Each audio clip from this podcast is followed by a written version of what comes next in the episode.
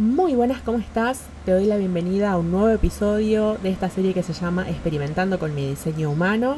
Yo soy Rachel y este calculo que va a ser el último episodio de 2022. Hoy te quiero hablar de la cruz de encarnación, que es como se llama en diseño humano, o de la secuencia de activación, que es como se llama en claves genéticas. A ver cómo te explico sin imágenes cómo se calcula esto. Viste que cuando vos calculas tu diseño humano te sale un dibujo de una persona con unas figuras geométricas y a cada lado hay una columna de planetas con unos numeritos. Si tomamos los dos planetas de arriba de todo de cada columna, que son el Sol y la Tierra, es decir, la columna de la derecha es la fecha de tu cumpleaños, entonces esos son los planetas de personalidad, o también se los llama planetas conscientes, entonces tomas Sol y Tierra de personalidad, y de la columna de la izquierda, que es la fecha de diseño, que es una fecha que se calcula unos 88 días antes del nacimiento y que también se llaman planetas inconscientes, de ahí también tomamos Sol y Tierra. Entonces, esos cuatro planetas forman la cruz de encarnación. ¿Pero por qué se llama cruz? El tema es que en ese dibujo que vos calculas ahí no te sale otro dibujo que es, y no sé si viste el video de la segunda entrega que se llamaba Cómo funcionan el diseño humano y las claves genéticas, pero se agarra el círculo de los 12 signos del zodíaco astrológico, encima de ese círculo se ponen las 64 puertas que surgen de los 64 hexagramas de I entonces, Sol y Tierra siempre están uno enfrente del otro. Por ejemplo, mi Sol está en Virgo y mi Tierra está en Pisces. Entonces están exactamente uno enfrente del otro. Entonces se llaman par programados. Lo mismo, Sol y Tierra de diseño también son par programados. Entonces, si sabes un poquito de astrología, sabes que el Sol se mueve más o menos un grado por día, entonces 88 días antes ese Sol va a estar 88 grados más o menos antes de tu Sol natal, lo que es una cuadratura. Entonces, por ejemplo, sigo con, con mi ejemplo de mi carta natal. Yo tengo el Sol de personalidad en Virgo y la Tierra de personalidad en Pisces. Y Sol de diseño en Géminis y Tierra de, de diseño en Sagitario. Entonces, o casualidad, esos cuatro signos son signos mutables. Entonces la cruz mutable de astrología pasa a convertirse en la cruz de encarnación que tengo en este caso yo.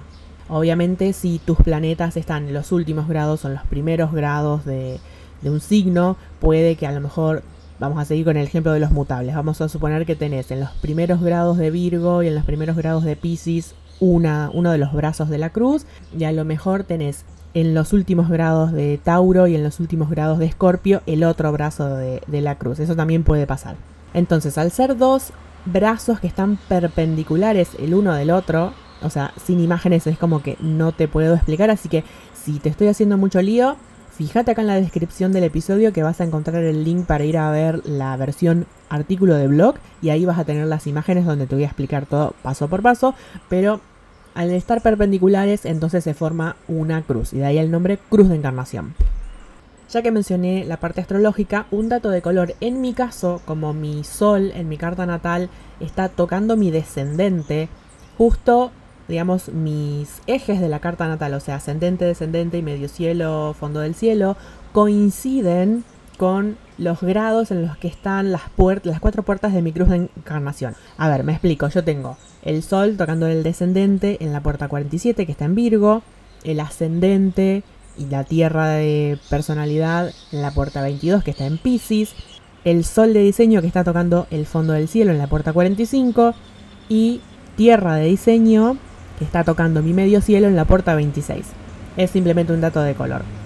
Ahora, ¿qué es la cruz de encarnación? ¿Qué significa? Te leo una definición que encontré. Es más o menos como si fuese nuestro propósito de vida. Entonces dice así, es tu camino de vida y propósito, a través de ella podés encontrar las temáticas que van a gobernar tu vida y te llevarán hacia tu alineación. Crear la vida de tus sueños comienza a conseguir tu estrategia y tu autoridad, sin embargo la cruz de encarnación va a revelar qué viniste a hacer, ya sea por vos, por tu comunidad o por la sociedad. Entonces, autoridad y estrategia, recuerdo así por si no lo escuchaste en su momento cuando lo hablé de, en el episodio de los generadores, la autoridad es el centro del body graph al que le prestamos atención a la hora de tomar decisiones y la estrategia es la manera en que sabemos que las decisiones que estamos tomando son correctas para nosotros. Ahora, si vos buscas el significado de tu cruz de encarnación, Primero para esto te recomiendo que te bajes tu diseño gráfico no en español, que es una página que yo te había dejado en anteriores episodios, sino en inglés, porque en español no hay información de esto. Así de esa imagen en inglés con tu diseño humano, puedes copiar el nombre de tu cruz de encarnación, pegarlo en Google y que ahí te aparezca la definición. Entonces, si vos lo buscas, vas a ver que te aparece solamente un párrafo, no hay mucha más información que esa, con el significado, y que es una escritura bastante críptica. O sea, para que veas a qué me refiero con críptico, te voy a leer lo, lo que traduje de la mía. Por ejemplo, dice así, viniste a darle sentido al pasado. Tu energía trae los eventos del pasado y ve el panorama completo en el presente. Puedes usar esto para liderar o simplemente para que gobierne tu mundo, cualquiera sea tu pasión. Siempre va a tener más sentido y vas a conectar mejor con la gente en tu vida cuando integres el pasado en lo que estés haciendo ahora. Esta, es esta continuidad lo que ofreces a otros para ayudarlos a conectar y sentirse en sintonía. Ese es el párrafo, y no sé si escuchas que está, se largó a llover, así que espero que no haga ruido de fondo. Ese es el párrafo que traduje de lo que encontré en internet sobre mi cruz de encarnación. Yo no entendí absolutamente nada. Lo bueno es que las claves genéticas acá lo hacen como más simple y más claro. Después yo te voy a dejar acá abajo un link para que vos te calcules tus claves genéticas. Te da de cada una de las cuatro puertas de la cruz de encarnación, que en clave genética se llama secuencia de activación, te da una breve, un breve significado. Lo único que está en inglés, así que, pero bueno, lo copias, lo pegas y lo traducís. Y donde el lenguaje de diseño humano es críptico y complicado, el lenguaje de las claves genéticas es como más poético. Entonces a veces también te pueden aparecer palabras raras, pero que acá lo que tenés que hacer es ver qué te despiertan esas palabras. O sea, es muy muy intuitivo, al contrario del diseño humano que es muy mecánico.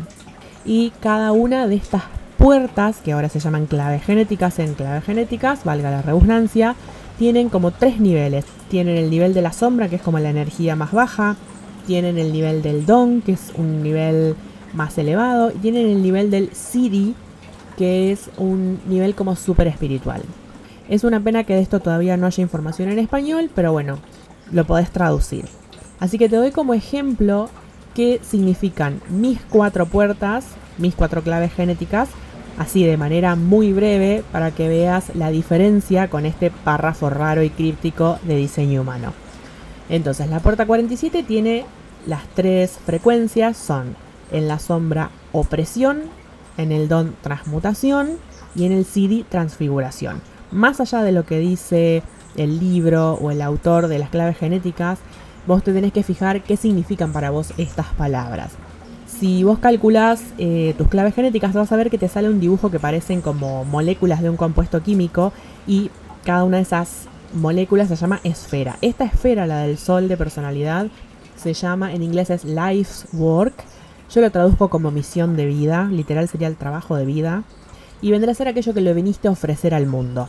Con la clave 47 significa darte cuenta que el sufrimiento tiene un propósito, tiene una razón de ser y que viene a enseñarnos algo que si bien sería más lindo que la vida sea color de rosa, necesitamos esos desafíos, tanto como un músculo necesita una pesa para hacer resistencia y hacerse más fuerte. En la tierra de personalidad, que tengo la clave 22, la tierra de personalidad en esa esfera se llama evolución, la sombra es desprecio, el don misericordia o amabilidad, depende de la traducción, y el CD gracia. La evolución es aquello que te desafía pero que te invita a crecer, y como se trata de la tierra, es algo que te enraiza, te ancla, te ayuda a volver a tu centro, te ayuda a volver a tu cuerpo. Con esta clave se trata de ser amables con todas las personas que nos cruzamos porque todos estamos sufriendo de algún otro modo. Y también hacernos cargo de nuestros actos y de lo que hacemos y lo que decimos porque siempre todo vuelve. Después vamos al sol de diseño, que es la clave 45. La sombra es dominación, el don es sinergia y el CD comunión. Esta esfera se llama, en inglés es radiance, se traduce como brillo o resplandor. Y justamente es aquello que te hace brillar pero desde adentro, es lo que te da bienestar, salud, te pone como radiante. Con la clave 45 se trata de compartir en lugar de competir. A mí es como que me hace acordar a la polinización cruzada. O sea, si mezclas semillas de distintas plantas, los genes se fortifican. Pero si vos siempre usás las semillas de la misma planta, a la larga se van debilitando. Entonces acá por eso se trata de compartir en lugar de competir. Y en nuestro mundo de hoy en día buscamos competir porque es por esta sensación, por esta mentalidad de escasez. Tenemos miedo de que no haya suficiente y si confiáramos más, nos sería más fácil ser generosos. Y por último, la tierra de diseño que tiene la clave 26. La sombra es soberbia, el don ingenio o astucia y el CD invisibilidad. Y en la secuencia de activación esta esfera se llama propósito. Y en este caso el propósito no es algo que vinimos a hacer, vine a dedicarme a, sino que es algo que vinimos a ser. Somos, o sea, nos sale naturalmente, no tenemos que hacer nada porque somos eso. Y al ser la tierra de diseño también se trata de nuestro cuerpo, es algo que llamamos de nuestras células, no, no podemos racionalizarlo. Esta puerta, la puerta 26, está en el centro de la voluntad o en el centro del ego, por lo tanto se trata de descansar y tomarse la vida con liviandad y jugar y tomarse la vida que no de manera en serio, se trata de no matarse trabajando, porque los recursos nos van a llegar igual, lo cual nos cuesta a nuestra sociedad de hoy en día, nos cuesta muchísimo creer esto. Entonces, esto es un poco el resumen de qué se trata la cruz de encarnación y la secuencia de activación. Yo te recomiendo que lo busques con las claves genéticas porque es como más amplio, más interesante y mucho más, más intuitivo. Así que bueno, por este año doy cierre a esta serie por ahora. El año que viene quiero hablar de las claves genéticas justamente. Ya estuve como investigando y haciendo resúmenes y contando, digamos, anotando mis, mis propias experiencias y mis, observaciones. El tema es que no sé cómo voy a hacer para armar los episodios porque no quiero parecer testigo de Jehová. Viste que los testigos de Jehová, no sé si alguna vez leíste esas revistitas que ellos reparten. O sea, para cada tema ellos te salen con un párrafo de la Biblia. Yo no quiero sonar así y decirte, en el libro de las claves genéticas dice. Es como que te quiero contar un, poco lo que dice el libro para, digamos, que es lo más objetivo para que después vos saques tus propias conclusiones y además contarte mis observaciones. Cosa, o sea, vos no vas a tener las mismas observaciones que yo. Esto es lo lindo de las claves genéticas, que es absolutamente intuitivo. Lo que, para que te des una idea, esta puerta 26, la última que te mencioné, el CD es invisibilidad. Yo la primera vez que leí eso, dije, mmm, para mí no me gusta esto de ser invisible, porque yo me sentí invisible toda la vida. Y la vez pasada, alguien que sigo y que habla de diseño humano, dejó la posibilidad de que le dejemos preguntas y le pregunté, bueno, qué le parecía esto. Y ella me dijo que la invisibilidad es en realidad que todo el mundo sea visible. Entonces, como no hay nadie más visible que otra persona, a la larga somos invisibles. Es una, una forma de verlo medio agarrado de los pelos, pero es como más positiva que lo que yo veía. Entonces, fíjate, dos personas ante la misma palabra y ante la misma clave genética vieron cosas totalmente distintas. Entonces ya voy a ver cómo voy a hacer para armar esos episodios. Por ahora en enero me voy a tomar descanso tanto de la newsletter como del podcast. Y en febrero retomamos y ahí veré si te cuento si hay algunas novedades. También hice una versión grabada del taller de autorretratos porque la verdad que esto de estar haciendo un lanzamiento cada dos o tres meses es como que se me hace muy, muy pesado. Entonces lo que voy a hacer el año que viene es poner alguna forma de plataforma donde el taller esté disponible siempre y vos cuando te dé gana vas y lo haces y lo haces a tu ritmo y a tu tiempo. Así que en enero voy a editar esa versión grabada y calculo que en febrero a más tardar marzo estará disponible. Así que por ahora esas son todas mis novedades. Espero que esta serie te haya gustado, contame qué te pareció, si tenés alguna de las cuatro claves o puertas que mencioné hoy, si resonó algo de lo que te conté, así que bueno, te deseo que empieces el 2023 pum para arriba, que sea un año en que todo fluya, que conectes con vos y que logres todo aquello que necesitas. No voy a decir que logres todo lo que te propones porque eso en realidad no siempre nos ayuda, pero que logres aquello que necesitas lograr. Así que te mando un abrazo y nos vemos en el próximo episodio.